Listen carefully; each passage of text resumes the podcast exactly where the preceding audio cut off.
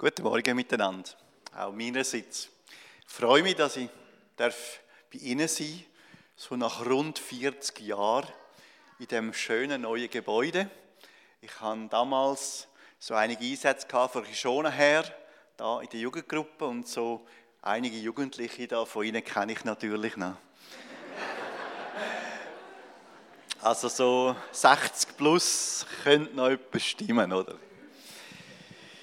Ja, herzliche Grüße auch von Missionsleiter Markus und Gertrud Dubach. Sie sind ja Leiter UMG oder OMF Schweiz vom ganzen internationalen Paket. Ich weiß nicht, gibt es ein PowerPoint, wo schon möglich ist? Wir haben eine Vision, dass wir vor allem unter den Völkern Ostasien möchten sehen, wie eine biblische, einheimische Gemeinde und Missionsbewegung wächst. Also wir sind mit Asiaten unterwegs. Und unser Auftrag ist, wie auch Ihr Auftrag da ist, Menschen reinzunehmen, Menschen mitzunehmen in die Anbetung vor Gott und auch die gute Nachricht von Jesus Christus zu verbreiten wie sie da oder eben im Raum Basel, der Schweiz, bis eben nach Ostasien. Dann haben wir als Schweizer UMG oder eben OMF so drei M oder so drei starke Stichworte motivieren und unterstützen, mobilisieren und mitprägen.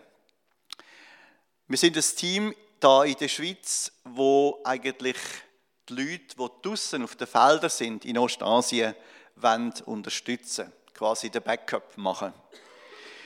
Wir möchten sie und Mitarbeitende, ihre Familien motivieren und entsprechend unterstützen. Aber es geht nicht anders, als dass wir auch da in der Heimat natürlich mobilisieren. Mobilisieren primär zum Gebet, zum mitdenken, zum mit auch Gott ehren in dem, was passiert. Und da möchten wir auch das Missionsverständnis da in der Heimat mitprägen. Wir haben ein großes Ziel, das ist 2020, Pray 200. Bis das Jahr 2020 wünschen wir und erbeten wir uns 20 Frauen und 20 Männer für einen längeren Einsatz und 200 Kurzzeiter. Für das beten wir und auf das hin schaffen wir miteinander. Dann der Raum Asien. Wenn Sie Ostasien anschauen, dann finden Sie dort ein Drittel der Weltbevölkerung. Also eine enorme Masse an Menschen. Und prozentual sind dort am wenigsten Menschen noch Christen. Darum gilt unser, Auftrag Ostasien. Wir sind ein relativ kleines Team in der Schweiz. Ab Sommer 17 haben wir einen Wechsel. Im Moment haben wir einen Lernenden, der jetzt abschließt die kaufmännische Ausbildung. Der wird weggehen und eine weitere Mitarbeiterin wird weggehen. Und dafür kommen dann äh, Cools da, Darius und Dabita Cool aus Deutschland. Das ist also unser Team, wo wir da in der Schweiz quasi den Backup machen. Ich habe Ihnen hinten auf dem Tisch bei den Bibeln auch einige Schriften mitgebracht. Wir haben ein kleines Büchlein, das so ein bisschen grundsätzlich Sachen sagt über die OMF, wer die OMF ist und was wir wollen. Dann haben wir im Herbst auch eine Konferenz in Remismühle das ist Ende August, es ist noch nicht ganz Herbst. Da laden wir auch immer wieder ein, zum Teilnehmen, zum Hineinschauen. Und eine Quartalszeitschrift Ostasiens Millionen liegt auch die hinten auf dem Tisch, wo Sie sich können informieren können, wenn Sie wollen.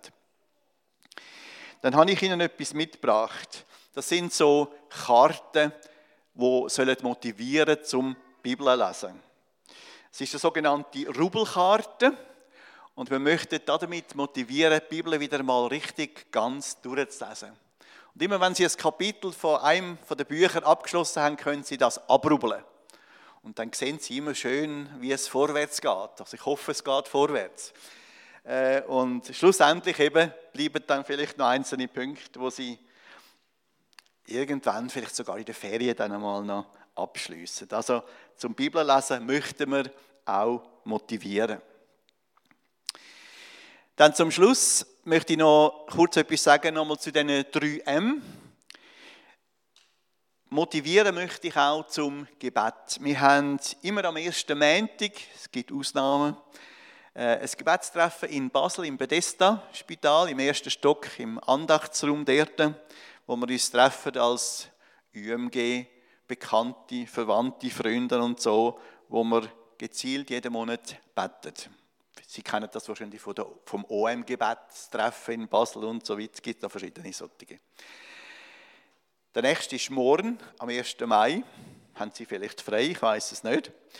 Und der andere, dann im Juni, der ist nicht am Pfingstmäntig, sondern eben am 12.06. Und da haben wir gerade Ackerts können einsetzen. Also wenn Sie möchten mit teilnehmen am Gebet, OMF weltweit spezifisch auch für die Schweizer natürlich, dann wäre das auch eine Möglichkeit zum Mitschaffen und Mittragen. Ich habe für heute noch ein viertes M dazu gesetzt.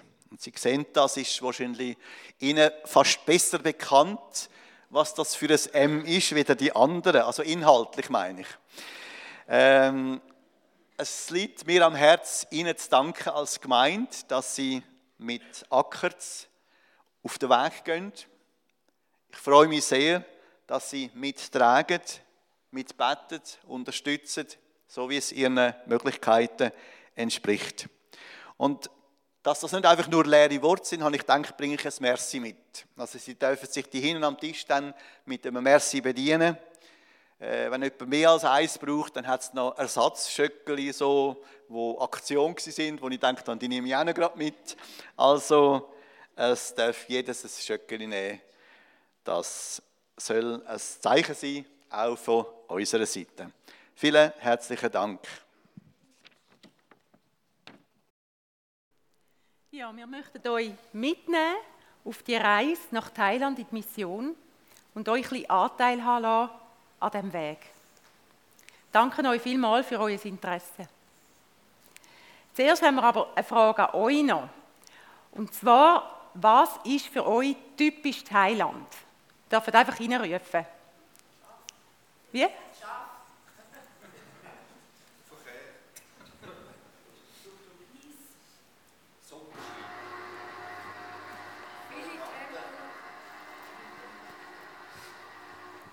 Danke euch vielmals. Also ein paar wenige von diesen Inputs werden wir jetzt aufnehmen und kurz etwas dazu sagen. Das erste, Thailand, das ist das Land der 13 Lächeln.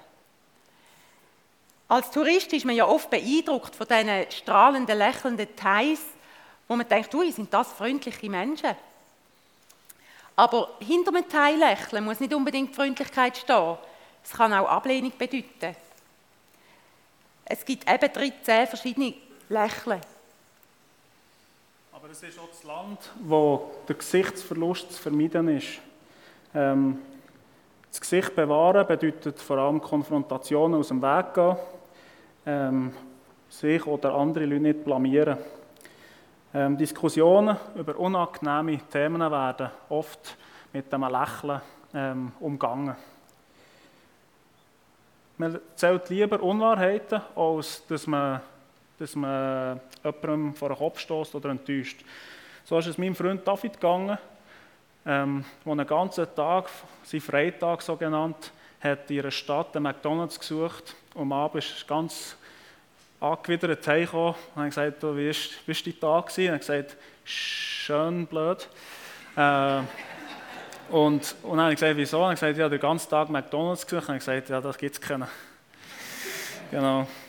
Und so, wenn man jemandem einen Gesichtsverlust zufügen dann äh, ja, das steigt das Risiko vom frühzeitigen Able Ableben äh, um einiges.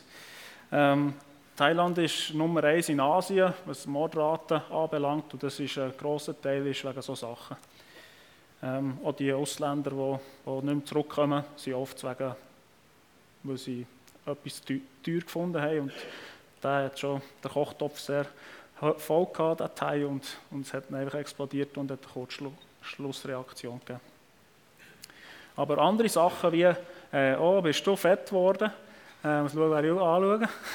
Auf was wer ich anschauen. Das ist eine anständige Begrüßung in Thailand und ist ganz normal. Also, vielleicht so, ja, du hast genug Geld, für das, dass du so aussehen kannst.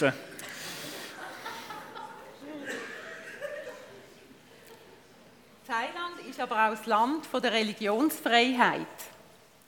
Religionsfreiheit ist eine der wichtigen Überzeugungen vom verstorbenen König Bumipol. Übrigens ist er ja in der Schweiz aufgewachsen und sein Nachbar ist der, äh, der Remo Dutois der ja bei uns in die Gemeinde geht. Ich weiß nicht, bist du da? Hat Ferien. Also es ist kein Wunder, ist der König so gut rausgekommen, wenn er neben dem Remo aufgewachsen ist. Dank dem König Bhumipol sind bis zum heutigen Stand alle Religionen in Thailand geschützt. Es ist weit um, also rundum, das einzige Land, wo man noch einreisen kann mit einem Missionarsvisum. Der Buddhismus ist Staatsreligion. 94 Prozent nennen sich Buddhisten und sagen, to be Thai is to be Buddhist. Also man ist einfach Buddhist, wenn man Thai ist. 5 äh, Prozent sind Muslime und äh, die sind vorwiegend im Süden von Thailand aufzufinden, aber auch in Bangkok. Und äh, der, also 0,7 Prozent sind Christen und der Rest sind, sind äh, äh, Hindu oder sonstige Minderheiten. Nach fast 200 Jahren Missionstätigkeiten hat es nur 0,7 Prozent, wobei ich muss sagen, die Hälfte von diesen 0,7 Prozent sind Bergstämme, die im Norden oben anzutreffen sind. Also sind nur 0,35 Prozent äh, Thais, die Christen sind. Es sind nur so viel, aber wenn man überlegt, was in den letzten 200 Jahren oder 150 Jahren besser gesagt passiert ist und man das so in Zusammenschritt anschaut, dann ist es doch genial, wie Gott da geschaffen hat. In 1870 äh, die erste Gemeinde gegründet worden. Blau ist ohne Gemeinde, Gelb ist Gemeinde und ihr seht da, ähm, ähm, da hier wird es immer wärmer. Also da, da ist 15 Gemeinden und da ist eine Gemeinde und Blau ist nichts. Und jetzt schaut für euch selber.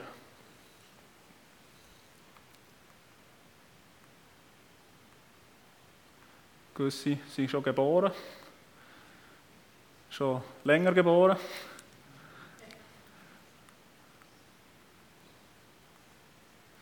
Da haben die Gemeinden angefangen zusammenzuarbeiten, allianzmässig. Billy Graham hat gesagt, ich komme nicht auf Thailand, bevor es nicht zusammenarbeitet. Und Gott hat gefunden, das ist cool. Und so sieht es letztes Jahr aus. Also ihr seht, es hat immer noch ähm, die blauen Gebiete, das sind also nicht alles Süßwasserseen oder Nationalpark, sondern äh, es sind eben Leute, die noch nie von Jesus gehört haben. Das ist leider ein Bild, das in Thailand der Normalität angehört. Die geistliche Armut ist sehr groß. Täglich betet die Mehrzahl der Thai von Menschen geschaffene Götzen an und opfert ihr oft noch ihr letztes Geld. Ihr Leben ist bestimmt durch große Ängste vor der unsichtbaren Welt. Es scheint, als würden die Türen in Thailand für die Geister richtig wie aufgemacht werden durch den Götzenkult. Und die Geister kommen so wie direkten Eintritt über. Da bei unseren, in unseren Breitengrad erleben wir so den geistlichen Kampf eher ein bisschen versteckter. Die große reale geistliche Not und die Hoffnungslosigkeit der Thais, die hat uns zu unserem Herzensanliegen gebracht. Wir möchten euch kurz mitnehmen, wofür unser Herz schlägt. Wir werden den Menschen in Thailand, die noch nie von Jesus gehört haben, die Möglichkeit geben, ihn kennenzulernen. Unser Traum ist zu erleben, wie buddhistische Tempel und Moscheen in kulturell angepasste Gotteshäuser umgewandelt werden. Wir sind uns aber sehr bewusst, dass das nur Gott machen kann. Wir möchten nicht mithelfen, eine Gemeinde zu gründen in Thailand, wo eine Kopie ist von der FG Riechen. wenn sie cool ist. Genau. Sondern wir möchten ja, Thai, dass sie können eine Kirche oder Kirche so leben, wie es für sie kulturell einfach auch stimmt, wie auch immer das dann wird aussehen. Wir wollen in unerreichten Gebieten von Thailand die gottgegebenen Begabungen, Beziehungen und Begebenheiten nutzen, um auf kreative Art und Weise Gemeindebau zu betreiben. Wir können uns vorstellen, dass es durch Freundschaftsevangelisation bei meinem Freund Ke, ähm, zum Beispiel mit Hilfe vom Fußball äh, oder Englischunterricht bei mir vorwiegend mit Männern, Jungs und Buben zu tun haben und Sabina durch ihre Hebammentätigkeit und Zugang zu Frauen, ähm, eher eben mit Frauen und, und, und Mädchen und, und ähm, haben aber auch ein grosses Herz für sozial randständige Leute und benachteiligte Menschen und sind gespannt, wie Gott uns möchte brauchen und Türen aufmacht an dem Ort, wo wir hergeführt werden. Als kurzer Einblick möchte ich euch einen Teil von meiner Arbeit, die ich gemacht habe, äh, in den ersten fünf Jahren in Thailand ähm, zeigen. Es war ein evangelistisches Fußballlager. Wir möchten euch jetzt noch mitnehmen in unseren Zeitplan, so Gott will. Wir werden ja als Mitarbeiter von der OMF international auf Thailand gehen, weil Simon mit Ihnen, mit der OMF, schon seit zwölf Jahren unterwegs ist, ist es für uns auch ein Ausreisen mit der OMF-Familie. Ihr seht hier unseren Zeitplan. Eine der Voraussetzungen der OMF ist, dass man der englischen Sprache mächtig ist. Darum werden wir ab Oktober 2017 auf Kanada gehen, zum Brüder von Simon, auf der Suche nach der bestmöglichen Lösung ja, wo bezüglich Studium, Familie, Stille von der halbjährigen Alina und auch Finanzen sind wir auf die Lösung gekommen, zum Brüder von Simon zu gehen. Die Mutter von unserer Schwägerin wird mich dann auf Englisch dort unterrichten. Im April, das ist dann 2018, werden wir in Singapur den obligatorischen Orientierungskurs besuchen. Das ist dort, wo, wo äh, auch die Leute Wer weiß, wer im Moment dort ist von der FEG? Das war ein Newsletter-Beitrag vom letzten Mal, glaube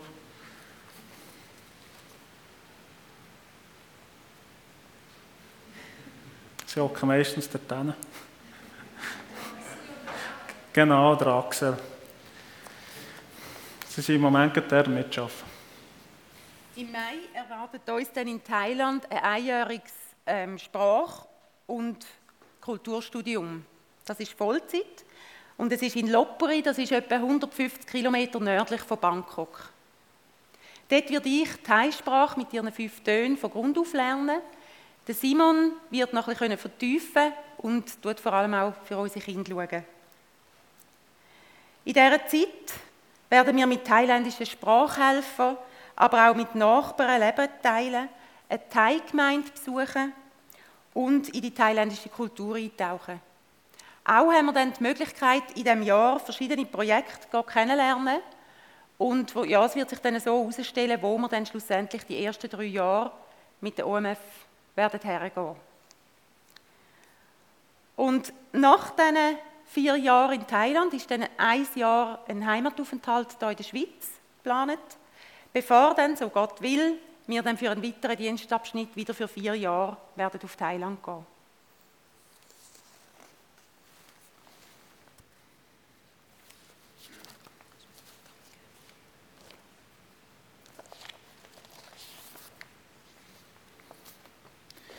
Die Übersicht für die nächsten Jahre ist zumindest unser Plan.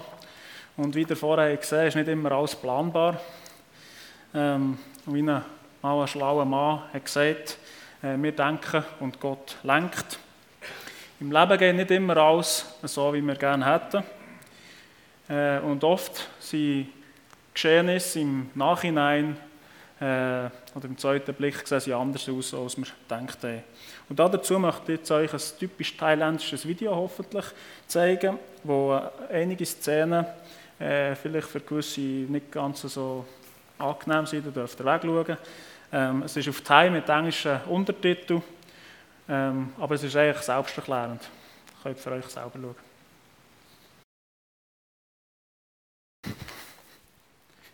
Ja, wieso zeige ich euch ein, ein thailändisches Video von einer Firma, die Werbung macht, für Kameras zu verkaufen? Ich habe nicht das Gefühl, dass FG unbedingt so Kameras bräuchte, sondern äh, der Satz, der am Schluss ist gestanden, der hat mir ein paar Gedanken ausgelöst in mir. Der heißt, There's much, much more truth that you're blind to. Es gibt noch viel mehr Wahrheit, wo du nicht siehst oder blind dazu bist oder dafür bist. Beim Schauen von diesem Video ist mir die Geschichte von Samuel in Sinn gekommen und er den Auftrag bekommen von Gott, ähm, der Nachfolger, der, der, designierte Nachfolger von Saul zu salben. Er ist geschickt worden zum Bethlehemiter, Isai, und er hat nur gewusst, dass irgendeiner dort wird sein und Gott ihm das wird zeigen und er den soll salben. Und er den gross gewachsenen Eliab hat gesehen, hat er gedacht, das ist es. Aber Gott hat zu ihm gesagt, sieh nicht an sein Aussehen und sein hohen Wuchs. Ich habe ihn verworfen. Denn es ist nicht so, wie ein Mensch es sieht. Ein Mensch sieht, was vor Augen ist, der Herr aber sieht das Herz an. Isai hat seine sieben Söhne durchgelassen vor Samuel. Samuel hat gesagt, kennen von denen, hast du schon etwas? Ähm, David hat gesagt, äh, der David, der Jüngste, der auf dem Feld war, schön braun gebrannt steht, ist gekommen mit schönen grossen Augen und hat Gott gesagt, jawohl, das ist es, salbe ihn. Die Geschichte und auch das Teilvideo zeigen uns, dass es für unsere Sachen, äh, für unsere Augen Sachen gibt, die wir nicht sehen können. Und auf zwei sättige Sachen, die man eben nicht sehen kann, möchte ich jetzt noch darauf eingehen. Und zwar das Innere, respektive das Herz des Menschen, sind für unsere Augen nicht sichtbar. Die Bibel sagt uns, dass Gott tiefer schaut als wir Menschen. Sein Blick stoppt nicht beim Aussehen. Er schaut das Herz an. Bei Gott machen nicht Kleider Leute, ohne körperliche Verfassung, Bildung oder Job. Oder Samuel war scheinbar äußerlich fixiert und hat gedacht, boah, der Kasten, das ist es. Und äh, Gott hat ihm müssen das Bessere belehren. Wie tun wir das im Alltag handhaben? Sind wir wirklich im Klaren, dass Gott unser Herz anschaut und unser Herz interessiert? Oder sind wir nicht manchmal wie eine Person, die sich ähm, mit äh, Verabredung mit einer blinden Person hat, so sogenanntes Blind Date, könnte man sagen, und sich extrem ins Zeug legt, für dass wir äußerlich schön aussehen dass man top äh, Frisur und alles tiptop aussieht. Ist das nicht absurd, wenn wir für ein Sättigungsdate uns so rausputzen? Auch bei Gott ist es, ist es nicht das Maßgebende, das Äußere, sondern das Herz. Und bei uns, ich ertappe mich oft, dass ich die Leute sehr schnell einschätze und mich dabei sehr fest vom ersten Eindruck, eben vom Äußeren, leiten Oft passiert mir, dass bevor ich überhaupt das Wort mit der Person rede äh, und mir Zeit genommen, die Person lernen zu kennen, dass sie schon eingeschätzt habe. Doch wenn ich jemanden im Stillen einschätze, dann hat das etwas mit Wertschätzen zu tun. In der stillen Woche hat mir Gott gesagt, dass ich niemand so wertschätzen soll. Er meint, dass ich meine Mitmenschen so Wert genießen Damit meine ich, dass man den Wert einer Person, von einer Person soll genießen Und ich bin nicht befugt, den Wert von einer Person zu definieren, sondern Gott als Schöpfer steht die Aufgabe ähm, alleine zu. Es liegt nicht an mir, den Wert von einer Person abzuschätzen oder zu schätzen. Genau. Wer von euch hat schon mal einen ungenießbaren Menschen getroffen? Vielleicht nicht ganz so krass wie im Video, vielleicht sogar schon hier in der FG. Wie wäre es, wenn der Mann, so wie er war, so wie er ausgesehen hier in die FG würde kommen, wäre er von dir willkommen?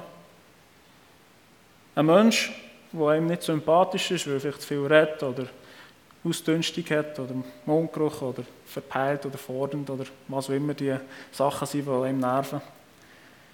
Wie sieht Gott, der wie Kamera alles sieht und die ganze Geschichte kennt, die unerwünschte, ungenießbare Person, die wir doch anscheinend zu genießen haben? Stinkt der Mensch echt für Gott da? Oder sieht Gott Sachen, die uns entgangen sind? Mein Vorschlag ist einfach und hat mit dem Video zu tun. Lasst uns doch immer wieder Kameraperspektiven einnehmen. Lasst uns Gottes Sicht äh, konsultieren, damit wir möglichst ähm, so, wenn die Person noch nicht verstorben ist, wir können Buße tun und Vergebung bitten. Und wir können den ersten Punkt nennen, eben, dass das Innere, respektive das Herz des Menschen für unsere Augen nicht sichtbar ist. Wir können mit dem ersten Punkt mit einem bekannten Satz abschließen, und zwar ähm, vom kleinen Prinz. Man sieht nur mit dem Herzen gut, das Wesentliche ist für die Augen unsichtbar. Wobei ich finde, dass der Satz nicht komplett ist und man den muss anpassen und zwar sagen, dass, dass man nur mit Gottes Herz gut sieht und man mit den eigenen menschlichen Augen das Wesentliche noch nicht sieht. Ich habe ja gesagt, dass die Samuel-Geschichte und das Teilvideo uns erinnern, dass es für uns in Augen Sachen gibt, die wir eben nicht sehen. Und da möchte ich jetzt gerne auf einen zweiten Punkt sprechen kommen, von dem Input, und zwar die unsichtbare Welt, wo man ja namentlich unsichtbare Welt eben nicht sieht. Es ist eine überirdische Dimension, die materiell nicht fassbar ist und doch erfahrbar und real. In Epheser 6,12 heißt, denn wir haben nicht mit Fleisch und Blut zu kämpfen, sondern mit Mächtigen und Gewaltigen, mit den Herren der Welt, die über diese Finsternis herrschen, mit den bösen Geistern unter dem Himmel. Ihr kennt sicher die Redewendung aus den Augen, aus dem Sinn. Und so können wir die ganze Thematik ein bisschen zusammenfassen. Weil wir die unsichtbare Welt nicht sehen, vergessen wir sie oft, zumindest hier in der Schweiz. Wie oft vergessen wir, dass wir genau, eben wie ich vorher vorgelesen habe, noch jemanden, einen Gegner haben, der umhergeht wie ein Leu und versucht, alles zu zerstören. Er hat nicht Freude, wenn wir in der Gemeinde Einheit haben und, und zusammen fokussiert äh, riechen oder die Welt mit Gottes guter Botschaft erreichen. Als jemand, der schon mehrere Jahre im Ausland leben durfte, habe ich die gefallene Seite von dieser unsichtbaren Welt schon mehr erlebt, als mir lieb ist. Ich möchte euch jetzt noch ein Beispiel erzählen. Als ich meinem ersten Jahr in Thailand in ein Zimmer eingezogen bin, habe ich gemerkt, dass ich da überhaupt nicht willkommen bin. Es hat mich fast wieder rausgeblasen. Ich habe das Böse richtig gespürt. Am nächsten Tag habe ich also, es richtig gespürt, bin dann gleich wieder rein und ähm, habe nachher mit meinem Freund, der ich bei ihm durfte wohnen, gebetet. Und als er rausgegangen ist, rausgegangen ist, habe ich gemerkt, es ist immer noch nicht gut. Ich habe eine halbe Stunde ungefähr weiter gebetet, dass einfach Gott den Raum einnimmt und alles andere muss verschwinden. Dann konnte ich friedlich schlafen. Am nächsten Tag habe ich einen Anruf von meinem jetzigen Schwager bekommen, der geträumt hat, dass ich im Sterben sei und ich mich per Telefon noch bei ihm verabschieden will. Ebenso an diesem Tag habe ich ein E-Mail bekommen von einer Kollegin aus Singapur, die einen Traum hatte, einen schlimmen Traum über mich und hat intensiv für Schutz müssen beten. Als ich später erfahren dass die Götze meine Vormieter waren, habe ich gewusst, wieso. Es ist einer der ranghochsten Polizeichefs in Thailand, wo die gehören und, und er Macht, Macht braucht und darum sich die Macht holt, gleich wie Wieso haben zwei Personen auf zwei verschiedenen Kontinenten, in der Schweiz und in Singapur, zur gleichen Zeit geträumt, dass sie für mich beten müssen? Weil es eben die unsichtbare Welt gibt und die nicht nur mit der Dreieinigkeit besetzt ist. Gott ist definitiv stärker und das ist unglaublich ein grosser und schöner Trost für uns, aber auch für die Heis, wo die Götze sichtbar um sich haben und so viel bewusster und realer ist, als eben hier bei uns, wo wir es oft vergessen, eben aus den Augen ist. Wir sind uns bewusst, dass wir als Familie mit zwei kleinen Kindern dieser Dimension ausgesetzt sind und wachsam müssen sein. Doch Jesus hat am Kreuz den Teufel und seine Gehilfe um den Tod endgültig besiegt. Und das habe ich mehrmals erleben, dass der Name Jesus einfach die ganze Sache erledigt. Mit dieser unsichtbaren Dimension im Hinterkopf ist die Voraussetzung von der UMG, dass wir als Familie oder generell als Familie wir mindestens 75 Better müssen haben. Also es wird nicht Finanzen, die wir müssen haben, sondern wir müssen Better haben. Also Finanzen natürlich auch, aber Better müssen zugesichert sein, Finanzen nicht. Ähm, und darum ist es gerechtfertigt, wenn man das Ganze im Hinterkopf hat. Die Rückendeckung hinter uns zu wissen, verleiht uns Mut. Darum wagen wir es überhaupt und äh, ist extrem wichtig. Und äh, ja, ohne das ging es nicht. Wir möchten euch jetzt noch kurz einen Film zeigen, der einerseits aufzeigen wie wichtig das Gebet für Missionare, Pastoren und Vollzeiter ist und nebenbei noch einen kleinen Einblick nochmal in meine ehemalige Arbeit und sehr wahrscheinlich zukünftige Arbeit äh, mit der UMG, und ich mit aufbauen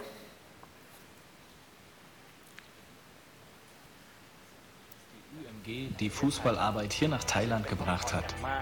Es ist ein großer Segen. Ich denke, dass dieser Dienst mitgeholfen hat, Beziehungen zu Thailändern verschiedenster Herkunft aufzubauen. Viele Menschen haben Gott durch den Fußball kennengelernt. James ist eines unserer Gemeindeglieder, der dadurch zu Jesus gefunden hat. Nach dem Fußballspiel trafen wir uns und redeten über Jesus Christus. Und so machte ich mir Gedanken. Wer ist Gott? Ich wollte mehr herausfinden. Ich lernte Pastor Jaran von der örtlichen Gemeinde kennen. Er lud mich zu einer Gemeindefreizeit ein. Dort wurde ich Christ und merkte, wie sich mein Leben kontinuierlich verbesserte.